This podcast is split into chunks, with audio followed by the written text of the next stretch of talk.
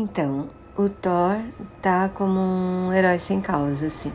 Quando chamam, ele vai lá, dá uns golpes, ele tem uma outra arma, tipo um machado, porque o martelo mesmo tá em pedaços, numa vilinha chamada Asgard, que fica na terra mesmo, e que é cuja prefeita é uma valquíria.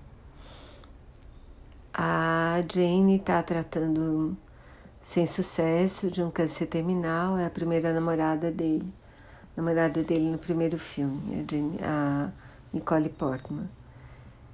E o vilão é um, um homem que era super religioso, mas perde a filha num deserto e encontra depois o Deus em que ele acreditava e quando ele vai se dizer, né, que apesar de todo o sofrimento, da morte da filha e tal, ele continua acreditando, Deus fala, acreditando no quê?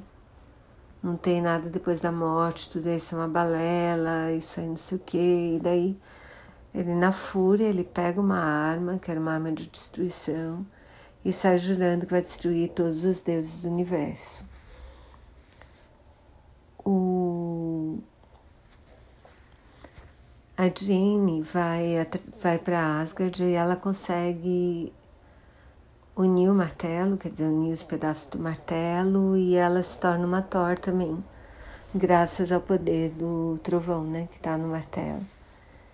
Então eles juntos, mais a Valkyria, vão tentar, e mais um herói que acho que estava junto com os Guardiões, vão tentar destruir esse esse vilão aí, que é o Christian Bale. Quer dizer, o elenco é super legal, né?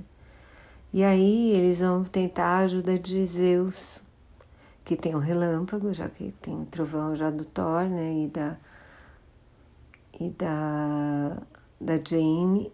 E aí eles encontram o Zeus, que é o Russell Crowe, que tá ótimo. E bom, o filme é super divertido, assim, eu dei muita risada e Acho que é isso, sabe? Assim, tem um clima muito legal.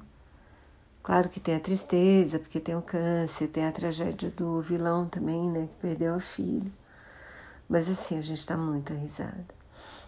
E é bem legal. Eu me diverti bastante, super sugiro que vocês assistam.